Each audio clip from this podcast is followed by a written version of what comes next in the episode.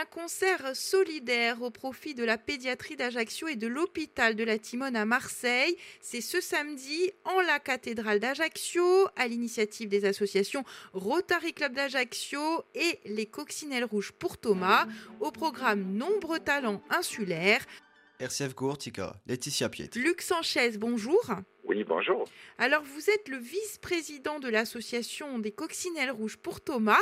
Un mot sur cet événement, ce concert solidaire, de quoi s'agit-il et au profit de qui? Ben Écoutez, on tient à remercier bien sûr euh, Sandra Peraldi, donc, qui est l'organisatrice, et le Rotary d'Ajaccio, qui nous organise donc ce, ce, magnifique concert avec des cadeaux donc pour l'association des Coccinelles Rouges pour Thomas et aussi l'hôpital d'Ajaccio, afin qu'on puisse euh, ben, faire plaisir à ces enfants qui rêvent et qui sont hospitalisés. Et nous allons justement distribuer, comme chaque année, le, cette année, ça va être le 20 décembre à la Timone avec nos mascottes, Minnie, Mickey, etc. pour pouvoir donc mettre des étoiles dans les yeux. Et ce concert-là, on est très, très, très touchés. On prend l'avion justement vendredi pour y assister et, on, on les remercie infiniment pour, euh, pour ce geste-là. Parlez-nous justement de votre association des coccinelles rouges pour Thomas. Alors l'association est née il y a six ans, lorsque Thomas, qui nous a quittés euh, hélas donc le 3 novembre 2019, a été créé il y a six ans.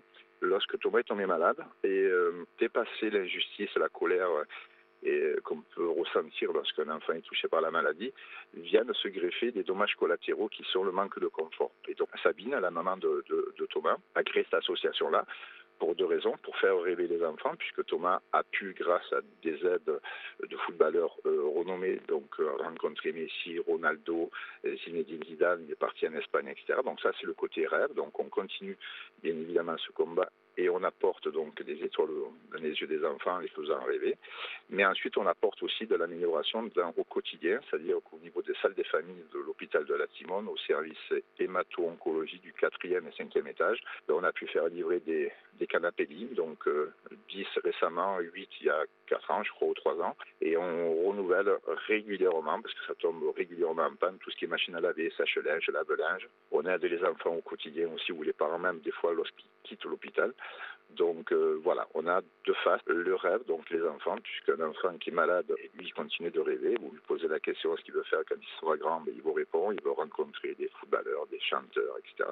Donc on n'a pas la prétention d'éradiquer quoi que ce soit, mais au contraire, on leur apporte euh, peut-être un médicament moral. Et surtout, on aide aussi les, les parents qui veulent rester à côté des enfants. Et, voilà, et ça, ça fait partie des dommages et qui sont euh, parfois très très lourds à porter pour les familles qui sont dans la douleur. Voilà. Alors justement, ce à côté, il est indispensable dans ces combats euh, contre la maladie? Ah, c'est impressionnant parce que souvent les parents arrêtent de travailler, ce qui a été le cas du, papa de Thomas, ce qui a été le cas aussi de Sabine. Il y a des problèmes financiers qui viennent à se greffer. C'est pour ça qu'on récolte des fonds. On les jouait cette année avec le Rotary, mais autrement on organise des soirées, on organise des lotos, on organise des spectacles pour récolter des fonds. Et ces fonds-là nous servent justement à pallier à tout ce manque.